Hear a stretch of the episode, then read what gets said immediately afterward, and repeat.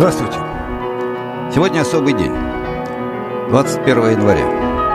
В этот день ушел из жизни Владимир Ильич Ульянов Ленин. Ленин, Ульянов – это вызов. Его товарищи – это вызов.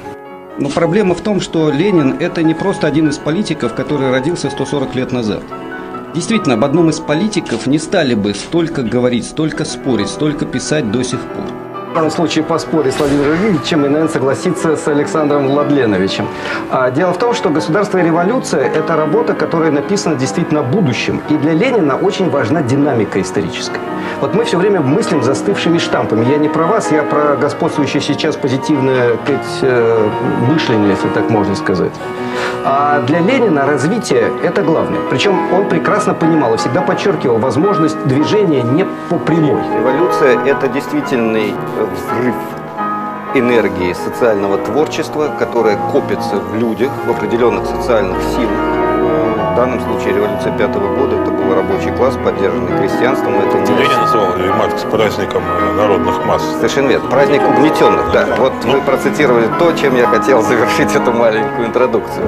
Действительно, революция – это праздник угнетенных и праздник прежде всего в силу того, что, следуя объективным законам, совершающий революцию народ способен делать то, что за столетие не может сделать предшествующая эпоха вместе с деньгами, с властью, с пиарами, как мы сейчас говорим, с политтехнологиями и всем остальным. Вот в этом праздничность революции, освобождение от внешнего давления и возможность совершить этот огромный исторический рывок. И альтернативой здесь может быть система, при которой люди не захотят уезжать из своих стран. Для этого надо не э, давать доллары правительству бедных стран. Они будут разграблены, до людей не дойдут, а даже если дойдут, это будет подачка, которая сделает жизнь еще хуже. Для этого нужны программы развития, прежде всего экспорт высоких технологий в эти страны, серьезные образовательные проекты в этих странах. За 15-20 лет, это даже при всех недостатках опыта СССР показал, можно на 80% неграмотную страну, Советский Союз 24 года после гражданской войны, превратить в страну передовую в области образования. Это разрешимая задача. Революция необходима. Мир дозрел. Люди готовы со штыками идти, повернуть штыки в другом направлении.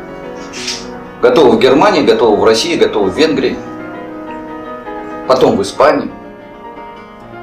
Одна сторона медали. Вторая сторона медали. Революция не по капиталу. Грамши пишет этот текст, и он прав. Идеальных предпосылок революции нет. Нет развитой индустриальной страны с массовым промышленным пролетариатом, который минимально культурен для того, чтобы начать движение к новому обществу.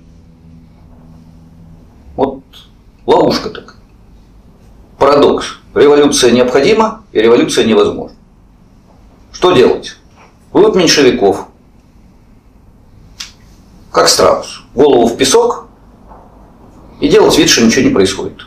И писать умные книжки. Очень хорошая интеллигентская позиция. Просто гениальная, я бы сказал. Абсолютно честен перед собой. Я написал все правильно, по капиталу, а дальше меня не трогайте. Вывод Ленина. Мы делаем революцию, мы берем власть и достраиваем необходимые предпосылки с минимальными возможностями. Ошибемся – страшная катастрофа. Победим – слава во веки веков. Результат оказался опять двояким. С одной стороны победили, с другой стороны сейчас катастрофа. Вот такая диалектика, да? Но победили не зря, про это чуть позже. На самом деле чаша весов колебалась, вот, вот нюансы решали. Ситуация, когда социализм почти невозможен, вот слово «почти» является ключевым. И дальше гений лидера и героизм масс решает вопрос. Ну, лидеров. Героизм масс решает вопрос. Почти реализуется или почти нет.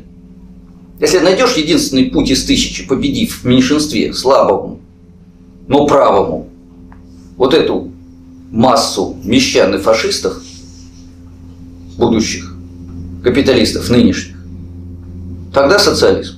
Не найдешь единственное верное гениальное решение, погибнешь вместе с остальными. Где-то побеждали, где-то гибли. В конечном итоге не умерли. Все это осталось. Вот что сделал Ленин? Он сделал практикой мировой коммунистический процесс в огромном масштабе. Революция на самом деле была вызвана к жизни противоречиями военно-феодального империализма и того, что такая экономическая и социальная система не могла дальше развиваться. Дело не только в том, что власть была плохая. Дело в том, что объективно система зашла в тупик, породив Первую мировую войну. Это, кстати, очень существенный момент. Что дальше двигало? Некие врожденные, духовные, привнесенные, появившиеся откуда-то э, цивилизацион, цивилизационные особенности России или советской цивилизации, или некий дух, который снизошел на советский народ и родил новую духовную личность. Я говорю о том, что реально общественное движение, которое возникло в силу объективных противоречий mm-hmm. в социально-экономической и политической системе, родило новый тип личности, новые общественные движения, новые общественные отношения. Да, советы были общественно-политической формой, но в основании лежали очень интересные подвижки, когда в период НЭПа люди создавали и коммуны, и кооперативы, и комсомольское соревнование, и встречный план, который тогда рождался. Действительно были реализованы крупнейшие научно-технические проекты, потому что возникла система планирования сначала в косвенном виде, затем в виде централизованного, директивного, там, пятилетнего планирования. Это были новые качественные общественные сдвиги. И вот в этой системе оказались заложены внутренние серьезные противоречия. С одной стороны, грандиозные серьезные, действительно великие проекты, о которых мы говорим, и которыми я горжусь, и вы гордитесь, и мы все гордимся, да, и космические, образовательные, научные, культурные. Угу. С другой стороны, экономика дефицита, про которую забывать тоже нельзя. И когда мы про это... Потребление на душу населения было выше, чем сейчас. Коллега, вы извините, вот, э, вот здесь вот как раз начинается то, с чего я начал разговор. Я даже не сказал товарищ, я сказал коллега. Да. Понимаете, когда мы все делаем вид, что у нас не было очередей, не было колбасных электричек и всего остального, нам люди перестают верить. Угу. Нам надо объяснить, почему у нас была ракета и не было джинсов. Вот великий порыв Октябрьской революции, который возник в силу объективных противоречий нашей, прежней нашей страны, Российской империи, не моей страны, Российской империи. Вот эти противоречия вызвали вот этот взрыв энтузиазма и социального творчества. Этот энтузиазм помогал строить города, где были и заключенные, и действительно новые люди, которые пришли их создавать. Этот энтузиазм помогал побеждать в Великой Отечественной войне, где люди совершили подвиг, но где было много всего другого трагического, да, и страшного, и некрасивого. Эти энтузиастические тенденции угу. помогли в 60-е, 50-е да. годы сделать поэзию, культуру и науку физиков и лириков героями нашей страны. А потом угу. они ушли в прошлое. Почему? Вот, по-моему, как раз потому, что у нас сидел этот патриархальный крестьянский добуржуазный даже дух, который требовал царя, который требовал, чтобы давали, который требовал патернализма, который ждал, когда придет сверху, и который породил в конечном итоге смесь э, рыночного, э, такого потребительского, гуляш-социалистического развития, с одной стороны, и с другой стороны пассивность. Вот когда этот социально-творческий энтузиазм загас, вот тогда и появилась трагедия. И угу. чем интересна революция? Последняя фраза тем, что она как раз этому противостояла, тем, что она мещанина да. возвышала до социального творчества. Да. Когда мы перестали мещанина возвышать до социального творчества, мы проиграли. Вот это была ключевая проблема. Как только выдохся вот этот энтузиазм и творение истории людьми, который был заложен октябрем 17 года, вот с этого момента начались трагедии. Все-таки по поводу интеллигенции, Но, философского парохода и так далее. А, дело в том, что э, на философском пароходе оказались в основном представители Верховцы. действительно гуманитарной интеллигенции, Верховцы. и причем те, кто э, идейно выступали против советской власти. И Написал. более того, после того, как они уплыли, им платили гонорары за публикацию их работ, выходивших в Советском Союзе. Да. Это факты. Второй факт. Никогда столько институтов, научно-исследовательских институтов не создавалось, да. как еще во время гражданской войны. Да. И техническая интеллигенция, естественно, научная интеллигенция Ленина в значительной степени поддержала. Сейчас Если говорить физика, о религии, то на самом деле, да, это, это, ну... коллеги, э, Ленин выступал против религии, но, извините, это довольно четкая позиция. Это позиция Вольтера, это позиция просвещения. Ну, я Не задаю вопрос, вы отвечаете. Да. да, и я отвечаю. Я думаю, что борьба с э, носителями религии, с людьми, у которых было религиозное сознание, это не ленинская позиция. А вот борьба, скажем, с служителями церкви, которые превратились в представителей элиты, э, извините, не желавшими отдавать церковную утварь во время повального голода, это совершенно другое дело. Если мы хотим иметь вот этот социализированный капитализм, то нам нужен общественный контроль.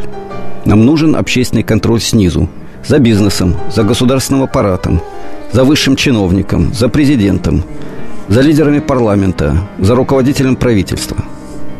Идея, что Высшее руководство – это обычные люди, которые поставлены на очень ответственную, очень трудную, очень важную работу, но обычные граждане государства, также подконтрольные, также подвластные нам, как и все остальные. Это ключевая идея Ленина, это ключевая идея движения к коммунистическому обществу. И когда мы говорим о теории, то даже сегодня немало как левых, так и правых воспроизводят одни и те же цитаты. Одни говорят о том, что революция против капитала, потому что не было достаточных предпосылок, написанных Марксом. Другие говорят о том, что Ленин предал великую российскую державу, потому что у нас есть великая российская цивилизация, у которой есть универсальные императивы на всю жизнь. И их надо реализовывать всегда и вся. И в том и в другом случае попытка подогнать жизнь под некоторую схему. А жизнь на самом деле не просто сложнее схемы, она диалектичнее схемы. Диалектика предполагает не релятивизм, с одной стороны так, с другой стороны эдак, и можно ничего не делать. Она предполагает поступки, за которые вы отвечаете, потому что вы знаете, в каком направлении вы в конечном итоге идете. Если вы идете на компромисс, на отступление, то это временный компромисс и временное отступление. Это, кстати, урок и сегодняшней России. Вопрос, куда мы идем, остается абсолютно неопределенным. Скорее всего, пятимся назад. Полупериферийный, олигархический, бюрократический капитализм с изрядной примесью феодального произвола. Это не отступление. Это попятное движение истории. Потому что у нас цель там, позади. У Ленина, у большевиков, у тех, кто созидал новое общество, цель была впереди. И НЭП был не самым простым, не самым прямым, но путем вперед, к социализму. Наверное, вот этому пониманию ответственности за реализацию стратегической цели при сложности тактики мы можем и должны учиться у нашего прошлого, которое, надеюсь, станет нашим будущим. Нет ли в нас рассмотрения людей как объекта, как материал? Вот суть э, политических технологий состоит в том, что э, человек, граждане рассматриваются как объект, как то, из чего делается что-то, как электорат, из которого делаются голоса.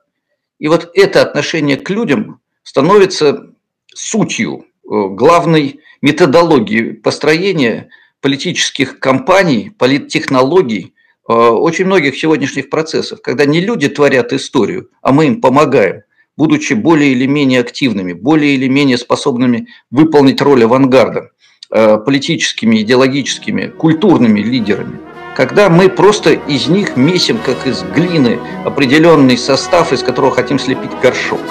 Горшок разбивается. Манипулировать могут только те, кто строит систему отношений отчуждения.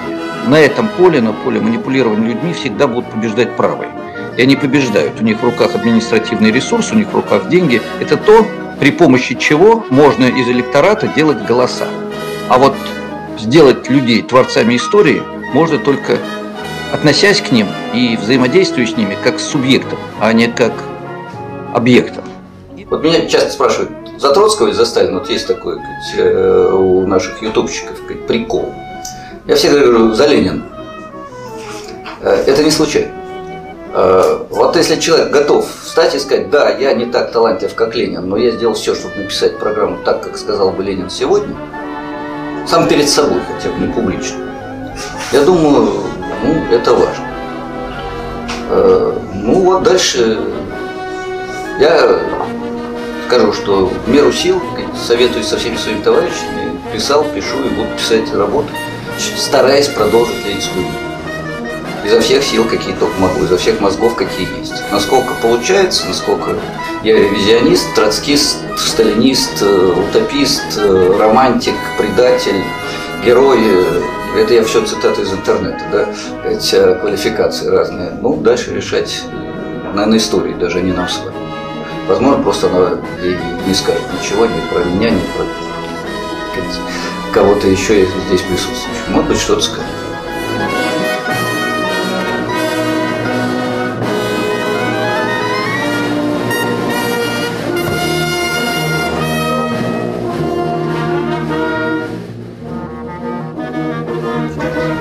Александр Ильич, секунду скажу. Вы, вы просто революционер. Очевидно, вы перехватываете всегда у меня, э, пытаетесь перехватить инициативу. Да, я хочу э, вот какой вопрос э, задать.